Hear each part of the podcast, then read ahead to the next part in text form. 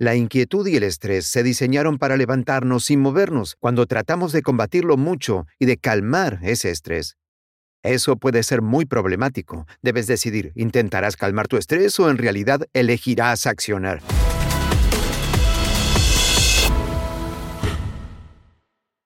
Hola, bienvenidos a Health Theory. El invitado de hoy es el Dr. Andrew Huberman, director de laboratorio y profesor de neurociencia en la Universidad de Stanford, quien recibió varios premios por su trabajo, incluido el Pew Biomedical Scholar Award y el McKnight Scholar Award en neurociencia. También trabaja en el departamento de edición de varias prestigiosas revistas, incluidas Current Biology, The Journal of Comparative Neurology, Cell Reports y muchas, muchas otras. Bienvenido al show, Dr. Huberman. Oh, gracias por invitarme. Estoy encantado de estar aquí.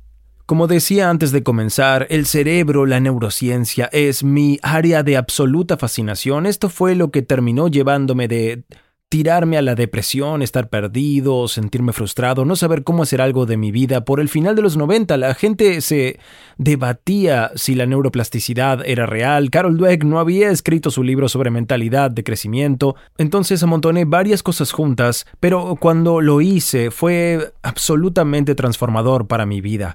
Estoy súper interesado en algo que has dicho, que en definitiva los pensamientos son elecciones. Quisiera empezar por eso, quisiera empezar con um, tu suerte de, creo, tan profunda definición sobre lo que es la mentalidad de crecimiento. Sí, bueno, primero, Carol es una maravillosa colega y amiga y hemos hecho algo de trabajo en la neurociencia de la mentalidad del crecimiento, entre otros estados mentales. Y Sabes, el estudio de la neurociencia trata de lo que hace el sistema nervioso y, sorprendentemente, el sistema nervioso es responsable de todo lo que nos ocurre desde que nacemos hasta que morimos. Por eso, en sí se reduce a solo cinco cosas. El sistema nervioso es responsable de la percepción. Al percibir eventos físicos del ambiente, tenemos estos receptores en los ojos, los oídos, la nariz, la boca, en la piel, que toman entes físicos del universo que son reales, fijos y abstractos, como ondas sonoras y fotones de luz, y químicos del ambiente que viajan, llegan a nuestra nariz y cosas así, y los convierten en una segunda cosa, que son percepciones. El sistema nervioso es responsable de tomar esas sensaciones, que son abstractas, y percibir algunas y otras no. Por ejemplo, ahora, hasta que digo, ¿Cuál es la sensación de tus pies en contacto con el suelo o las suelas de tus zapatos? No pensabas en eso, pero esos receptores de presión estuvieron involucrados todo el tiempo y tu percepción es como una ventana o como un foco que está muy conectado a la atención. Y están las emociones, a veces llamadas sentimientos, que están diseñadas para empujarnos por vías particulares de percepción y lo siguiente, los pensamientos. Ok, tenemos sensación, percepción, sentimientos y luego los pensamientos que tienen mucho que ver con lo que percibimos y cómo organizamos esas percepciones, lo que significan y en general se da en el contexto de lo que ya sabemos o recuerdos. Y lo quinto son las conductas o acciones y por supuesto las neuronas son responsables de generar acciones y existen dos tipos de acciones. Están las acciones involuntarias como la respiración o tu ritmo cardíaco actual, son súper reflejas o podrías controlar toda tu respiración y así hacerla voluntaria, ¿cierto? Y no solo refleja. Y esas cinco cosas, sensaciones, percepciones, sentimientos, pensamientos y acciones, engloban toda nuestra experiencia de vida, desde lo más rutinario de levantarse en la mañana y cepillarte los dientes, a los momentos inspiradores, motivacionales, eh, importantes de tu vida. El sistema nervioso, no el sistema inmune, no el sistema digestivo, los cuales son importantes, sino el sistema nervioso, sea el cerebro, espina dorsal y las conexiones con el cuerpo, y las conexiones del cuerpo con el cerebro y espina dorsal son responsables de eso. Y como punto final, el sistema nervioso también es responsable de decirle al sistema inmune algo muy importante ahora en esta pandemia de COVID, cuando estar activo. Sabes, no solemos pensar que el sistema inmune lo controle algo, pero de hecho lo controla el sistema nervioso.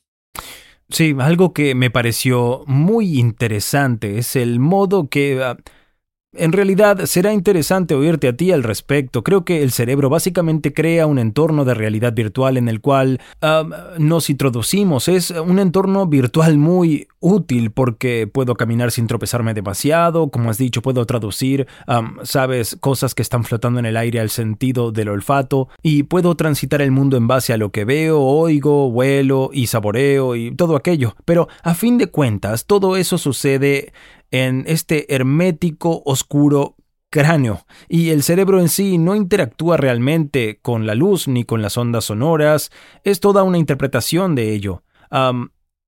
lo que me resulta muy interesante y me parece muy interesante cómo eso juega en nuestras vidas. ¿Qué piensas sobre eso como alguien que literalmente levanta el cerebro de alguien, asumo muerto, ya sabes? Ah, tienes una relación tan táctil con el cerebro. Sí, has dicho algo muy importante, que es que, sabes, somos esencialmente esta colección de células, e igual todo está organizado como si el mundo fuera un tipo de videojuego o realidad virtual. Los neurocientíficos piensan sobre este tipo de cosas hoy en día de la siguiente manera, que estás en lo cierto, Tom, todo en las experiencias de vida es una abstracción y el cerebro tiene un idioma, crea una representación abstracta de todo lo que existe en el mundo de todo. Y eso puede resultar obvio para algunos de tus oyentes, pero cuando lo piensas, es quizás uno de los más interesantes y profundos rasgos de la vida en general, las galaxias, todo organismo, porque de algún modo tus abstracciones y mis abstracciones y las de los cerebros de todos tus oyentes pueden converger en un sentido común, al menos en varios casos, sobre el significado de las palabras o de los diferentes eventos del mundo natural. Así, los objetos se caen y por lo general no suben, y hay ciertas reglas que aprendemos muy temprano que son obvias, ¿cierto? Pero existen otras reglas menos obvias que aparecen cuando empezamos a pensar cosas como mentalidad de crecimiento y qué es reconfortante, qué es castigador, qué es prestar atención a un problema o la creatividad. Solo quiero mencionar que hay una excepción a todo esto, que es muy interesante y resulta ser en la que trabaja mi laboratorio, así que no puedo ser imparcial. Pero hay una parte del cerebro afuera del cráneo. De hecho, tienes dos. El resto, tu sistema nervioso central, está dentro del cráneo y espina dorsal, excepto la línea detrás de tu ojo, la retina neural, con tres capas de células de alto, o sea, como una tarjeta de crédito. Y la retina neural no está ligada al cerebro. Es cerebro. Las células de la retina neural fueron colocadas deliberadamente durante el desarrollo, fueron expulsadas del cráneo adrede para percibir la luz del ambiente y no solamente sombras de cosas y lo que se mueve alrededor, sino fundamentalmente para decirle al cerebro y sistema nervioso cuándo estar alerta y cuándo dormido según cuánta luz hay en el ambiente y la calidad de esa luz. Así, ver la luz de la mañana cerca del amanecer y la luz de la tarde cerca del atardecer. No solo al amanecer y al atardecer, sino cerca de esa hora, unas horas antes o luego, es fundamental para indicarle al cerebro el conjunto especial de neuronas justo por encima de la boca, que indican a todas las células del cuerpo cuándo estar activas. Y es como ser una fábrica, y necesitas la digestión para trabajar en algo particular y necesitas tu vaso para trabajar en otra cosa, y son la luz de la mañana y la de la tarde en particular. Y las células que lo hacen prestan atención no a la luz azul. Todos están como obsesionados con la luz azul en relación a esto. Mal, es solo parte de la ecuación. Es es el contraste entre luz amarilla y azul por la mañana y al atardecer. El amarillo brillará más. Mira un amanecer alguna vez o atardecer y el azul se oscurece. Y ese contraste es enviado al cerebro, no lo percibes. Incluso los ciegos pueden transmitir esta información al cerebro. Wow. Y dice, y dice, libera un pulso de cortisol temprano para darte energía activa e incitar a que tu cuerpo se active. Y luego mide el inicio del pulso de melatonina por la noche, lo que te hará dormir. Entonces, cuando pensamos que el cerebro y el sistema nervioso están aislados, están aislados, pero si bien es una máquina y conjunto de células, necesitan trabajar juntas y saber cuándo estar activas, y ver la luz de la mañana en particular, la luz de la tarde en particular, que enlaza todo lo que ocurre desde la punta del cráneo hasta la punta de tus pies en cuanto a esta cuestión básica de cuándo estar alerta y cuándo dormido. Las pantallas, pero no solo las pantallas y la luz azul, que entran entre las horas de, digamos, 11 pm a 4 am, hacen lo opuesto. Hubo un paper publicado en Cell, una excelente revista, sobre la activación de la luz brillante entre las 11 pm y las 4 am. Envía una señal del ojo a una estructura cerebral, avénula. El nombre no importa, pero activa un circuito de decepción. Comienza a inhibir la dopamina y la avémula se conecta con el páncreas, ¿cierto? Conexión cerebro-cuerpo y comienza a alterar el azúcar en sangre. Y el punto ¿Por clave... Qué, ¿Por qué es que genera decepción? Sí, esto es muy interesante. Bien, cada circuito cerebral tiene un empuje y un jale. Tenemos un sistema de premios por ver la luz a determinadas horas del día, que son mañana y tarde y durante el día, y evitar las brillantes en medio de la noche. Pero hay una señal de castigo, literalmente una señal química de castigo, por la que la dopamina, esta molécula de sentirse bien, esencial para la mentalidad de crecimiento y de búsqueda y tipos de bienestar, se inhibe cuando los humanos o animales ven luces brillantes en medio de la oscuridad del ciclo circadiano, que es entre 11 pm y 4 am aproximadamente. Y la naturaleza hace esto, crea premios por hacer lo correcto para ir hacia la adaptación y bienestar general. Y te castiga. La madre naturaleza es un arma de doble filo, es muy benevolente cuando quiere, pero si no obedece sus reglas también te castiga. Y tenemos circuitos en el cerebro que son prodepresivos, y ver la luz de 10 pm a 4 am, eso activa un circuito prodepresivo. Y de eso es bueno. Forma, Quiero ver eso... otras cosas que son prodepresivas también, pero antes de eso hay algo que realmente quiero que mencionemos lo que decías. Decías que la gente tiene una visión simplista de la mentalidad de crecimiento. Estabas hablando de esa relación con la dopamina. Danos una versión muy breve de qué es la mentalidad de crecimiento. Sí, bien, Carol y yo hemos discutido mucho sobre esta idea de aún. No llegué aún, pero puedo llegar. Ese es principio de la mentalidad de crecimiento. Pero cuando descubrir la mentalidad de crecimiento vale la pena, y Carol descubrió a estos niños que, por alguna razón, ¿sabes? Les gustaban los problemas matemáticos aunque sabían que no podían contestar correctamente, estaban destinados a fracasar, y esa misma gente arma los rompecabezas. Y a estos niños, no me sorprende, les va fenomenalmente bien en otras áreas académicas. Y lo interesante de la mentalidad de crecimiento es que parece haber un vínculo entre los sistemas de premios y la acción o la búsqueda de metas, no solo alcanzar una meta. Y al detenernos y mirar lo que eso implica a nivel neuroquímico, tenemos sistemas cerebrales de premios. En general caen en dos categorías. Están los sistemas de premios que te hacen sentir muy bien con el aquí y ahora y todo lo que hay dentro de los límites de tu piel y las cosas que ya tienes. El amor de tu perro, el amor de tu esposo, gratitud por todas las cosas que sí tienes y, están en general controladas por la liberación de moléculas como serotonina y oxitocina.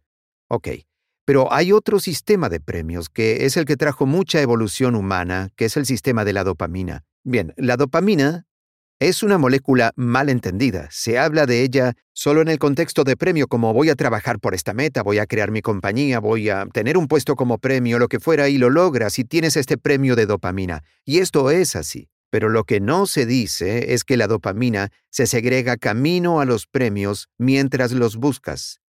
Bien, la habilidad de acceder al sistema, de ampliar subjetivamente ese camino de premios en búsqueda de metas, cambia el juego por completo cuando se trata de cosas que son desafiantes, de larga duración o incertidumbre, o atravesar esta situación de pandemia de COVID. Y lo sorprendente es, recuerden, el cerebro solo hace cinco cosas y decidimos qué sensaciones y percepciones son relevantes y cuáles no, o cuáles se vinculan a una meta y cuáles no. Entonces, la mentalidad de crecimiento, en forma pura, es la vinculación de estos sistemas de premios al proceso de esfuerzo y de fricción y no solo a obtener premios. Y como punto final al respecto, hay un reconocido cuerpo de literatura de neurociencia, al menos entre neurocientíficos, que habla sobre el error de predicción de recompensas. Y dice, si dosificas la dopamina subjetivamente, mientras vas en búsqueda de algo, y luego tienes mucha dopamina al alcanzarlo, es muy probable que vayas a reforzar ese circuito. Habrá neuroplasticidad y ese circuito se fortalecerá, y la próxima revisarás esos comportamientos. Podría ocurrir lo opuesto.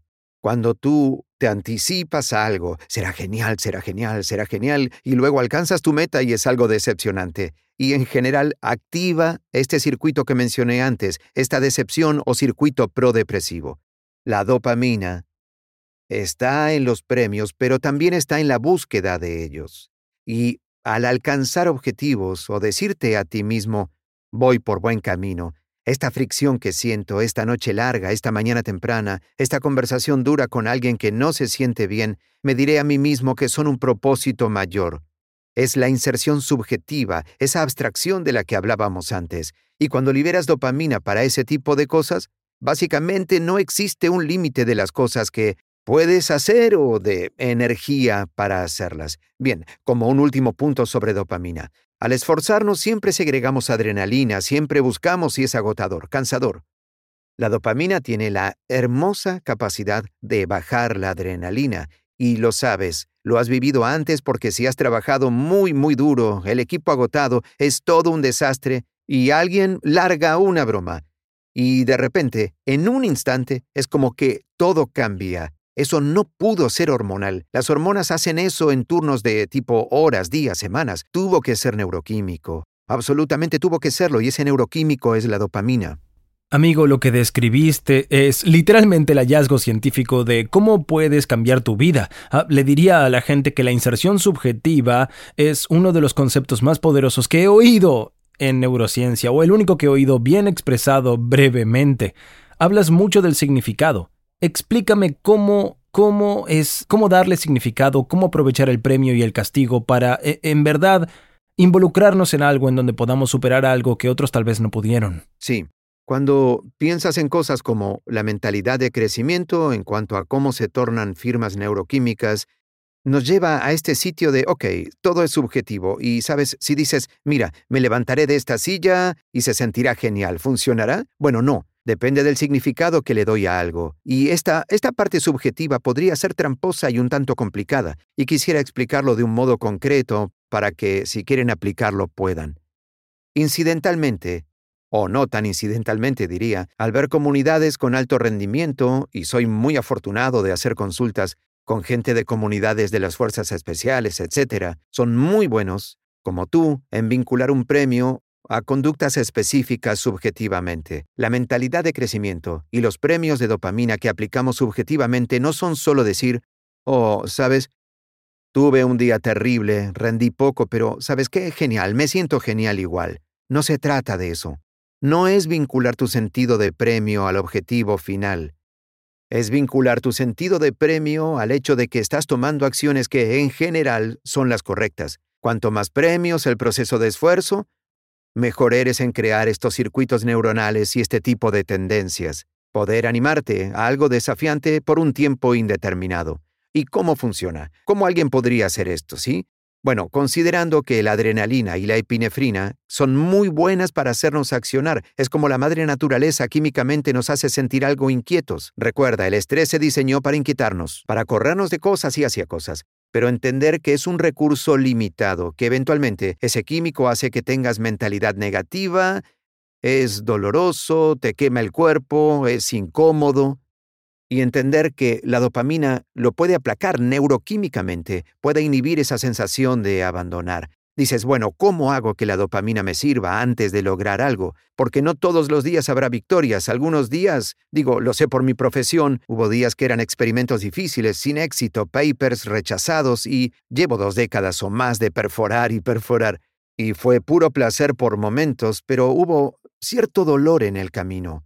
¿De qué se trata este proceso en sí y cómo alguien implementaría estos eventos neuroquímicos de dopamina y epinefrina en su vida? Bueno, Conocemos el ejemplo de querer ganar una maratón. Nunca corrí una maratón, pero sería una linda meta. Y mañana dejo mis zapatillas cerca de la puerta. Ahora, mucha gente ha hablado de esto. Día 1, zapatillas cerca de la puerta. Día 2, cruzas la puerta. Día 3, corres por la manzana. Día 4, pero la clave es no solo realizar estas acciones, sino que cuando alcances esos objetivos autoimpuestos, los objetivos que te propones a ti mismo, debes pausar un momento y decirte, Voy por la dirección correcta. Aún no corrí la maratón, pero esta es la base sobre la cual pondré otra base, sobre la cual pondré otra base.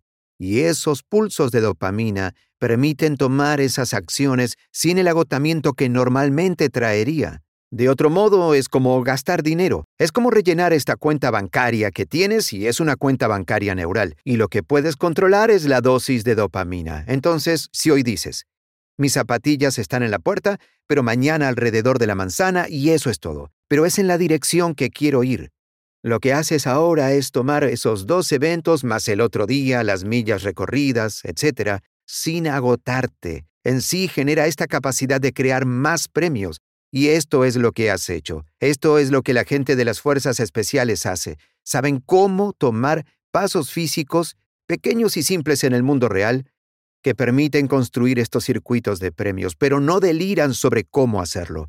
Ellos saben que tienen un fin en mente, pero lo hacen muy micro. Ellos acercan mucho el horizonte. Así, si puedes mover el horizonte a algo que sabes que puedes lograr y lo premias, básicamente estás donde estabas antes. Igual de fuerte, sino más fuerte, pero vas en la dirección que necesitas. No te agotas y no gastas nada.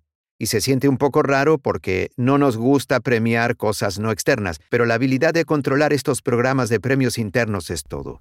Algo que has mencionado que creo está um, uh, relacionado, sería interesante ver si sientes que está relacionado ya que sabes tanto sobre ello. Para mí, en gran medida está muy relacionado. Hablaste de alguien que tiene un accidente de auto, la acetilcolina, si no me equivoco, se libera, dice ya presta atención, presta atención ahora. Y eso Básicamente responde a altos y bajos. Si algo muy malo sucede o algo muy bueno sucede, está presente, comienzas a hacer la asociación de cualquier emoción que se genera. Entonces, si tienes un evento traumático o lo que sea y ahí ves que algo es muy negativo, puedes cambiar eso al entrar en un estado donde liberas acetilcolina otra vez y ahora positivamente para poder sentirte bien al respecto. ¿Cómo se puede tomar, tomar control de ese proceso. Si estuviese en un accidente de auto y ahora tienes esta asociación negativa con manejar, ¿cómo te agarras de la producción de acetilcolina? ¿Cómo lo, cómo lo cambias? Sí, es genial que menciones la acetilcolina. La acetilcolina es un neuroquímico en el que pensaremos cuando hablamos de neuroplasticidad y en particular la atención, estados de gran atención. Todos sabemos que el cerebro es muy plástico los primeros años. Desde el nacimiento hasta los 25 puedes aprender mucho, para bien o para mal. Diría que la desventaja es que a temprana edad tienes menos control de las circunstancias de tu vida, pero tu cerebro es muy plástico. Y está, sabes lo malo y lo bueno. Más tarde tienes mucho más control en general sobre esas circunstancias, pero el cerebro es menos plástico. No obstante, sabemos por el premio Nobel reciente y reciente trabajo, además, que el neuromodulador acetilcolina se segrega cuando prestamos atención a algo muy específico, actúa como una suerte de foco en el cerebro, haciendo ciertas sinapsis, conexiones entre neuronas más activas y más propensas a estar activas de nuevo que otras. Y cuando escuchas esa canción que tanto amas y te mueve y sientes la dopamina disparada en tu cuerpo, eso es algo real. De hecho, estás segregando dopamina. Formaste esa profunda asociación con eso y la acetilcolina pone tu atención en eso. Y esa canción se conecta de modo muy indeleble en tu sistema nervioso, multiplicado probablemente incluso con ciertas canciones, sientas que tu cuerpo se energiza porque claro, el cerebro en conexión con tus músculos controla tu cuerpo. Y para las cosas traumáticas o negativas, de lo que hablamos es de neuroplasticidad enfocada en desaprendizaje, y para muchas de las terapias para esto, sea EMDR o no, de sensibilización y reprocesamiento por movimiento ocular, o psicoanálisis tradicional y psicoterapia, o liberación somática corporal, sabes, respiración kundalini, casi todas ellas están diseñadas para hacer algo que es llevar a la persona o a llevarte a un estado de gran alerta, ¿cierto? No puedes hacer esto cuando estás medio dormido, gran alerta, y centrar tu atención en el evento traumático o negativo. Así es como funciona. Y luego asociarlo a algo nuevo. Sabes, tradicionalmente se hacía con terapias NLP o habladas donde la gente siente una relación positiva con el terapeuta. Esa era la razón principal en asociación con tan traumáticos y a veces, sabes, vergonzosos eventos. Y la idea es que simultáneamente tengas esas dos experiencias, la negativa y sentir seguridad, y así reconectas esos circuitos. Realmente creo que puede funcionar, pero puede llevar mucho tiempo. llevar muchas visitas al terapeuta, que no digo que sea malo, es que no todos tienen acceso a esos recursos. La desensibilización y reprocesamiento por movimiento ocular, solo mover tus ojos al lateral mientras narras estos eventos negativos. La mujer que ideó esto descubrió que cuando la gente narra estas experiencias traumáticas, cuando hacen estos movimientos laterales de ojos, no movimientos verticales, de algún modo filtran estas emociones negativas, y lo pensé muchos años, me han preguntado sobre esto, y pensaba, esto es ridículo. Primero, soy científico visual y trabajo con el estrés, como imposible. Y luego me tragué mis palabras porque cuatro papers, dos en humanos, dos en ratones y un quinto paper publicado en Nature, una suerte de Super Bowl de publicaciones científicas, mostraron que estos movimientos oculares laterales calman la amígdala. De hecho, suprimen la activación del centro de detección de amenazas en la amígdala. ¿Cómo puede ser real? es donde se pone bueno. Resulta que debido al modo en que vemos el mundo visual, al movernos en el espacio, movemos la cabeza o caminamos y pasamos cosas.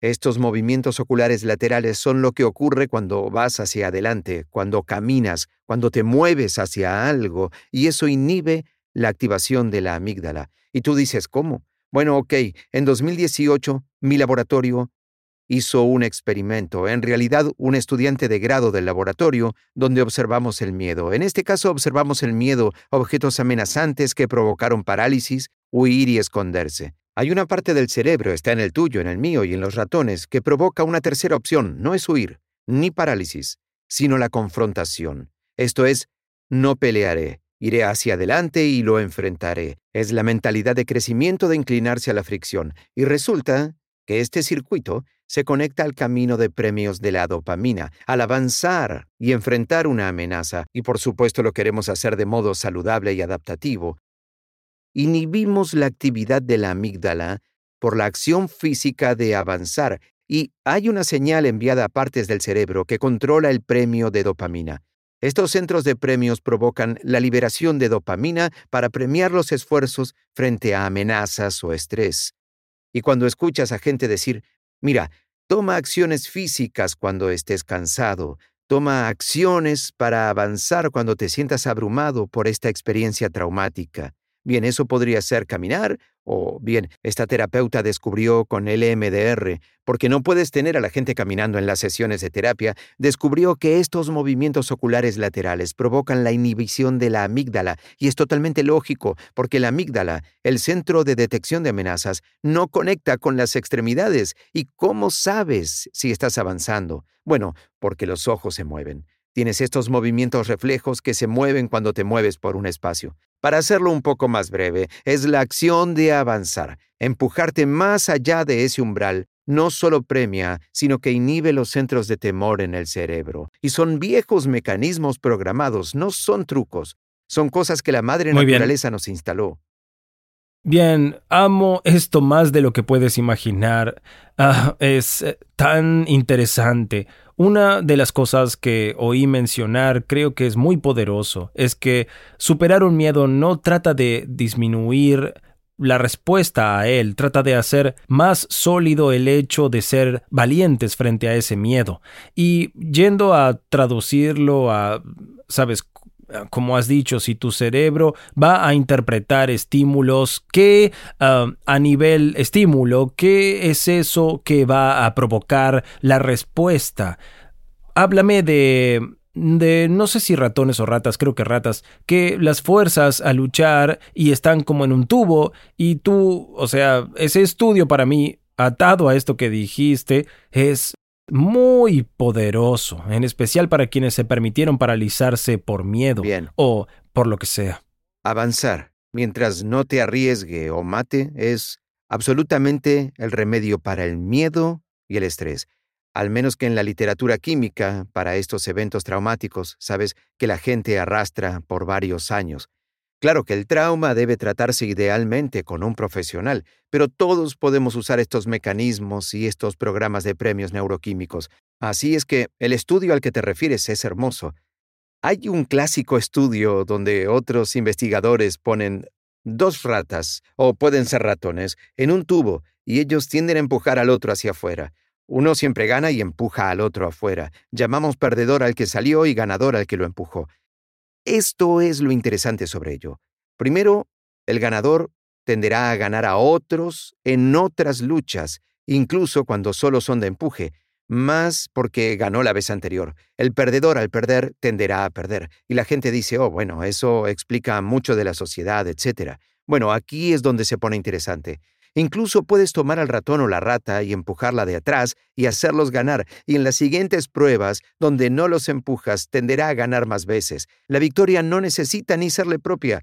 Y el año pasado se publicó un paper muy importante sobre esto, donde los investigadores dijeron, bueno, ¿Qué es esto? O sea, ¿qué es este circuito ganador y circuito perdedor? Basta con la demostración de que esto pasa, pero ¿qué está pasando por debajo de ello? Fueron al cerebro e identificaron esta parte, parte de la corteza frontal, el área en que solemos pensar, planear, acción, función ejecutiva, esas cosas de alto nivel, y descubrieron que esta área del cerebro es más activa en ganadores que en perdedores. De hecho, tomaron al perdedor y sobreestimularon esta área y los volvieron ganadores. Ahora se vuelve un poco más ridículo. Si silencias esta área, los ganadores son perdedores, ¿ok? Wow. Y si tomas un ganador en, digamos, esta lucha de tubo y los pones en un ambiente frío con varios ratones más y solo hay una esquina cálida, no les gusta tener frío, y dices, ¿quién queda en la esquina cálida? Bien, ¿quién se queda con ese lujo? Es siempre el ganador. También sucede a nivel interacciones sociales. Y dices, ok, muy bien, ya sabemos que existe este área, que es parte de la corteza frontal, pero ¿qué hace realmente, cierto? Ok, ¿cómo en realidad podemos traducir esto? Resulta que esta área, responsable y necesaria para ganar en esta serie de experimentos, en realidad aumenta el nivel de activación lo que tú y yo diríamos inquietud o estrés, al punto que ese animal tenderá más a avanzar. Es solo tomar el estrés instalado en nosotros para sentirnos inquietos en lugar de inhibirnos. Sabes, en vez de decir, solo me sentaré aquí, estoy abrumado, simplemente entraré en acción. Hay un circuito para ganar. Este mismo circuito, al estar hipoactivo, no muy activo, provoca perder en estos escenarios competitivos. Y también hay un circuito para abandonar. Hay un circuito de neuropinefrina en el tallo cerebral. Esto se publicó en los últimos años, que muestra que cuando animales o personas hacen esfuerzos constantes, eventualmente ese nivel de norepinefrina es tan alto que dispara un circuito que apaga el control motriz de las extremidades. Y ahí dices, ya está, me rindo, basta. Estos mecanismos están programados en nosotros, todos los tenemos ya sea por la evolución, madre naturaleza, Dios, el universo, es irrelevante a la discusión de que estos circuitos existen en nosotros. Y creo que muy poca gente realmente comprende que avanzar es lo que mueve esos circuitos, es la capacidad de tomar esa inquietud, el estrés y la inquietud amplían el foco y nos llevan a movernos y la naturaleza quería eso, quiere que avancemos frente al desafío, no estar inmóviles. No estuvimos por ahí combatiendo tigres diente de sable todo el tiempo, más bien estuvimos en cuevas y nos agarraba hambre y teníamos que salir a buscar cosas. La inquietud y el estrés se diseñaron para levantarnos y movernos. Cuando tratamos de combatirlo mucho y de calmar ese estrés, eso puede ser muy problemático. Debes decidir, ¿intentarás calmar tu estrés o en realidad elegirás accionar? Esta elección es crítica para aquellos que han vivido algo negativo o positivo, de hecho.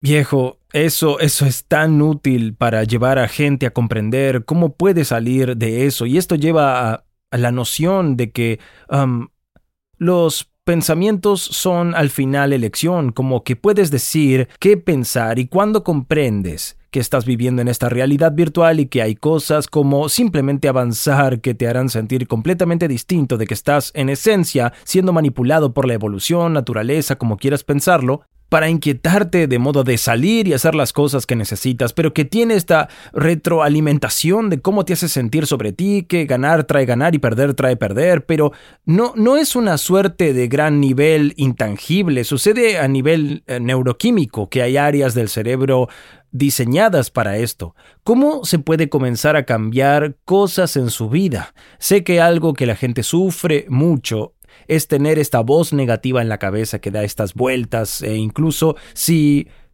comprenden la mecánica, parte de ellos la subestimará, ¿cierto? Porque es como, bueno, solo estás diciendo eso porque crees poder manipular la neuroquímica, pero tú eres un perdedor y, así te caes y eso, eso es lo que suena en su cabeza. ¿Cómo uno realmente toma riendas de ese proceso para empezar a ganar?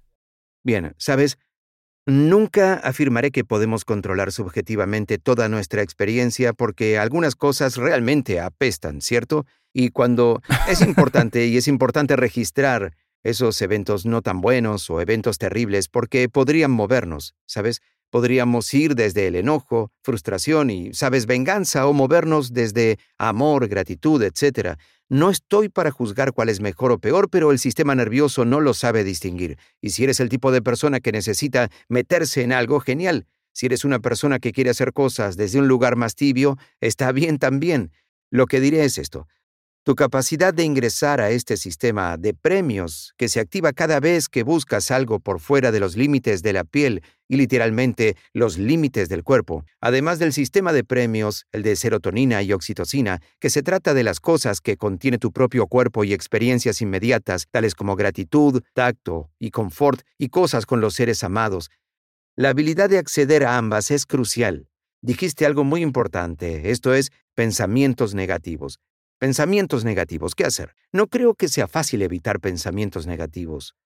Pero, cuando notas que los pensamientos se introducen deliberadamente, puedes reemplazar estos pensamientos con nuevos pensamientos y siempre puedes agregar algo. Pero cuando empiezas a notar que los pensamientos son como acciones físicas de alcanzar y agarrar un vaso de agua, o caminar alrededor de la cuadra, o tipear un email perfectamente. Esto es algo que suelo hacer porque yo me cuesta hacer un email perfecto. No todos son perfectos, pero cuando hago uno, me aseguro de que yo lo termino y pienso, ok, es posible, no porque el email perfecto sea tan importante, es porque quiero recordarme que mis pensamientos y acciones son esencialmente iguales. El sistema nervioso organiza pensamientos, para alguien que está padeciendo, tenemos estos ejemplos de, oh, están tan sobrepasados o tan agotados, sin dinero y todo aquello, ¿qué harán? Hay tantos ejemplos así, pero intentar accionar, realmente decir, sí, eso es verdad.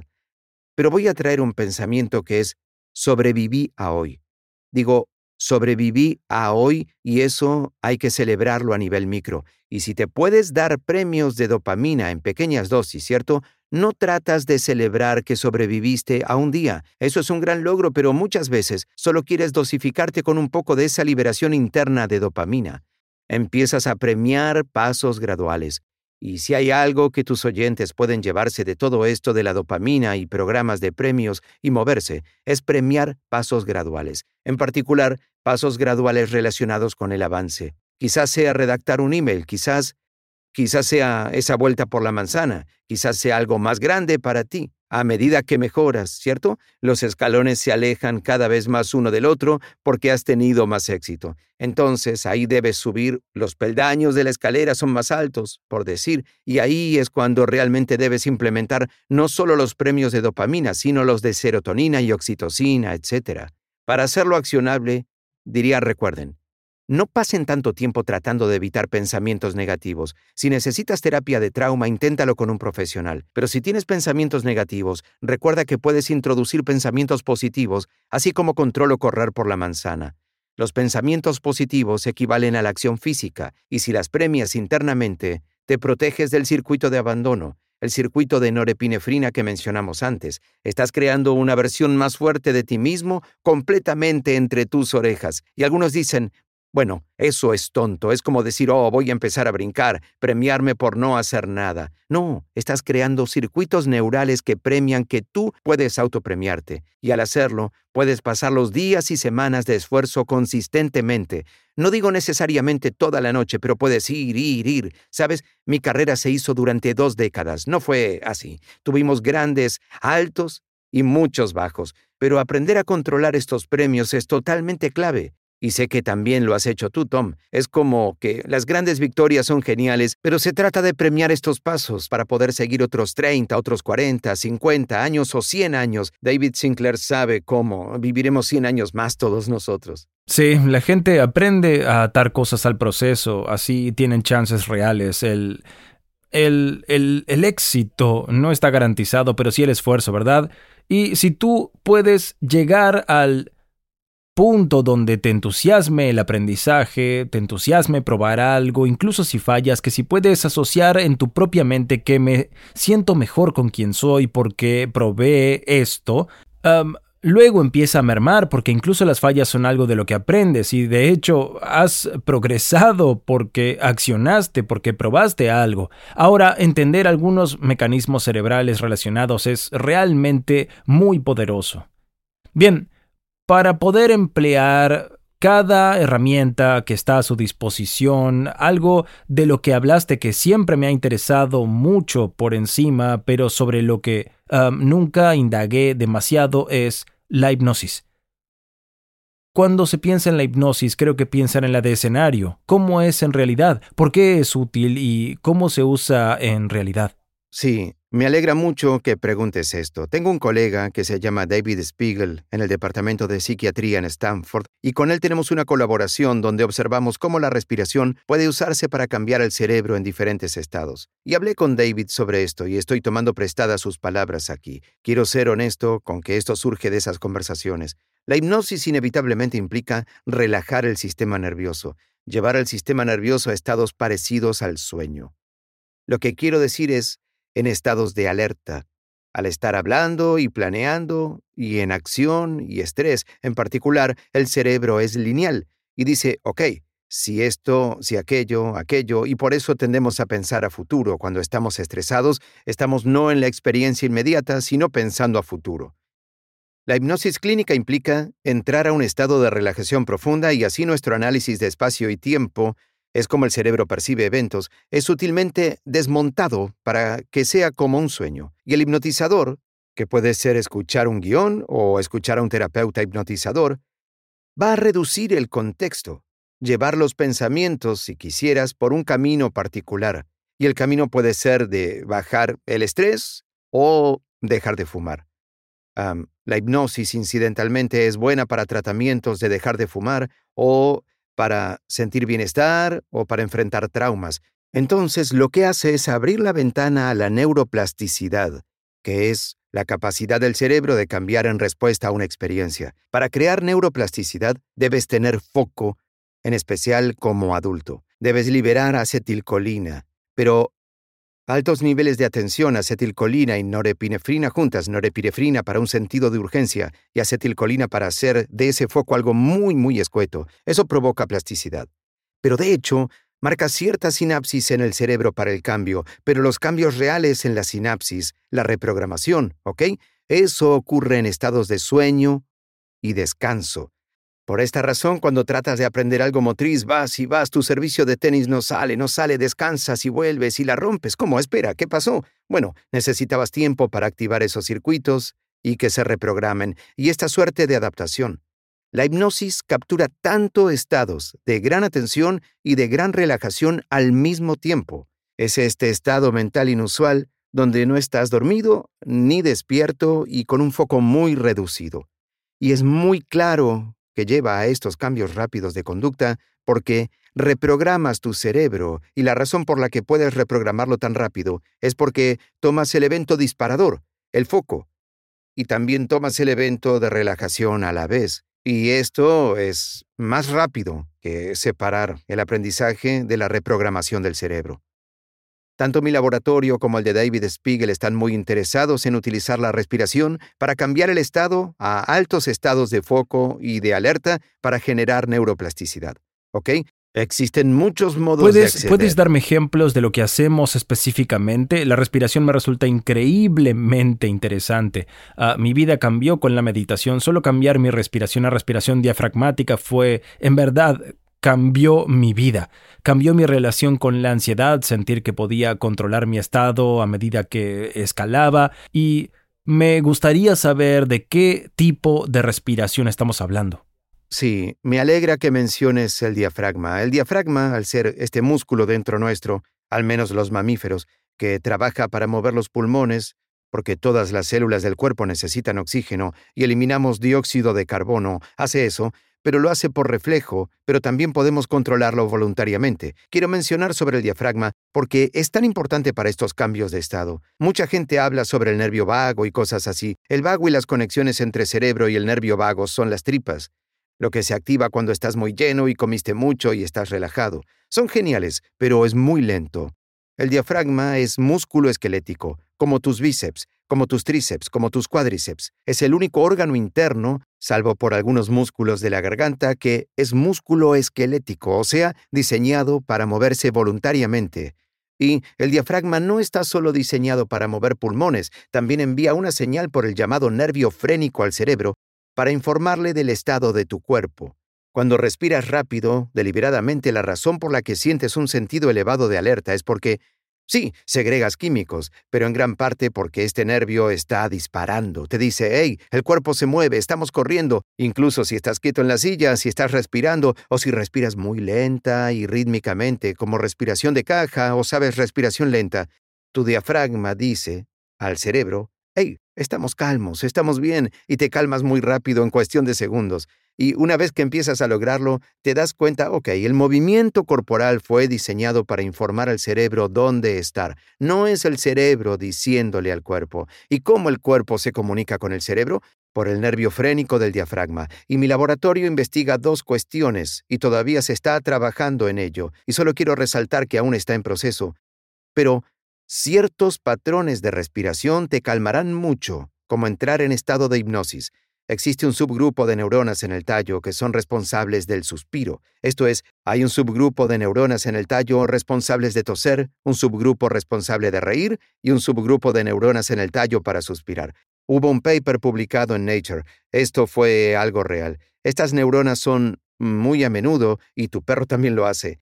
Inhala dos veces y exhala profundo.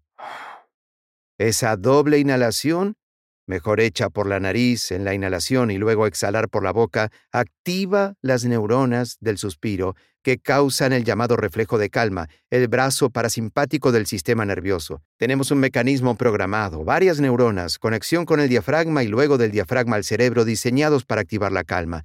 Y cuando me preguntan cómo debo respirar para calmarme, yo diría doble inhalación por la nariz seguido de exhalación. Dos o tres de ellas resetearán tu sistema nervioso autónomo más rápido que otro mecanismo conocido, porque realmente aprovecha varios circuitos neurales. Bien, una vez calmado dirás, bueno, ¿cómo alcanzo la plasticidad? Allí irás en la dirección opuesta. Deberás inhalar un montón más de lo que exhalas. Estarás recibiendo más oxígeno del que exhalas en general dióxido de carbono. Y eso llevará a estados que son como más elevados. Esto es típico de cosas como respiración tumo, respiración de Wim Hof, respiración kundalini. Y al ingresar a esos estados, todo tu mundo cambia porque desconecta la corteza frontal. Realmente a esto se debe que la gente se desmaye o sienten que quieren levantarse y andar. ¿Sabes? Te comportas algo raro cuando haces este tipo de cosas. Y la clave es que si quieres alcanzar estados de alta plasticidad, digamos que quieres aprender rápido o quieres ser más, quieres sacar más de un entrenamiento físico que haces, la clave es aplicar esos principios. Primero debes enfocarte, debes colocarte en ese estado elevado de alerta. Puedes respirar para hacerlo. Y será una respiración súper oxigenada. Luego debes caer en un estado de calma y lo haces por un par, quizás dos o tres rondas de inhalo, inhalo, exhalo, inhalo, inhalo, exhalo.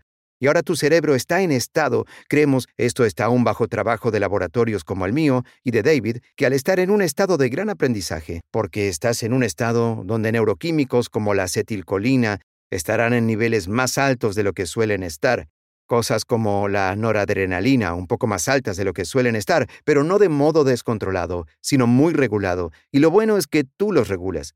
Y podrías decir, antes hablamos de emociones y pensamientos subjetivos y esas cosas, pero algo realmente concreto es respirar. Pienso que el ejercicio físico, moverse, escribir, lo que sea, cantar, hablar, bailar, son acciones físicas en el universo. Están los pensamientos y en medio de ellos está controlar tu respiración. Cuando logras controlar todo aquello dentro de los límites del cráneo y piel y cuando puedes controlar esa relación cerebro-cuerpo, te darás cuenta que esa relación es muy similar a otra relación para acciones futuras.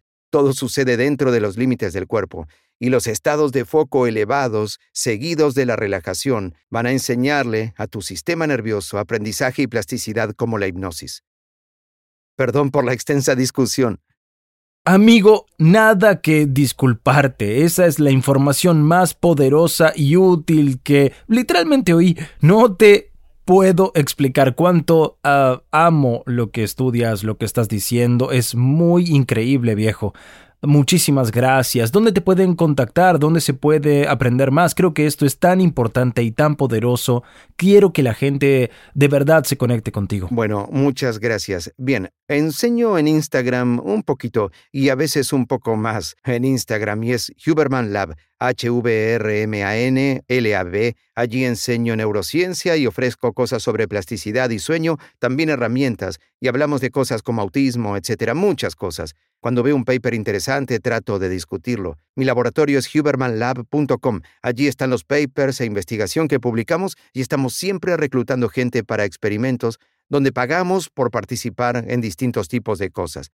Lanzaremos un gran estudio de trabajo de respiración y, si nos sigues en Instagram, probablemente lo anuncie allí también. Será genial. Y buscamos reclutar gente. Nos unimos con empresas de tecnología y gente con buena tecnología en el hogar para obtener datos y comprender mejor cómo estas herramientas y prácticas no están llegando subjetivamente, sino lo que pasa concretamente, incluso los niveles de cortisol, etc. Así, si te interesa, puedes contactarme por cualquier red, Huberman Lab o el Instagram Huberman Lab y en general trato de responder todas las consultas. A veces soy un poco lento, pero aspiro a hacer lo más que pueda. Qué lindo. Me encanta, viejo. Um, uh, última pregunta. Si hicieras que la gente realice un cambio que tendrá un gran impacto en su salud, ¿qué cambio los harías hacer? Oh, excelente pregunta. Creo que el paso fundamental que todos deberían tomar cada día para muchos aspectos de su salud mental, física, digestiva, inmune, todas ellas, es tomar dos a diez minutos de luz brillante apenas se despiertan por la mañana, idealmente luz solar. Puedes hacerlo por la ventana. Si los usas, no deberías usar lentes de sol al hacerlo. No mires el sol hasta quemarte las retinas o algo y sea doloroso, por favor, no. Pero estar expuesto a la luz brillante al comienzo de la mañana organiza el sistema nervioso y el resto de los órganos del cuerpo de un modo tan potente que siento que si lo haces muchos días, si un día no, no pasa nada, pero si lo haces la mayoría, ingresarás al camino de hacer todas las otras cosas correctamente, y tu biología te lo agradecerá. Me encanta. Amigo, esto es fantástico. Muchísimas gracias, en serio. Definitivamente cuando se levante la cuarentena debemos juntarnos en el mismo sitio. Creo que será muy entretenido. Podría seguir una hora más o dos o tres horas hablando de esto contigo, así que está abierta la invitación a regresar en un futuro cercano. Lo digo en serio. Totalmente. Gracias. Por supuesto, amigo. Gracias por venir.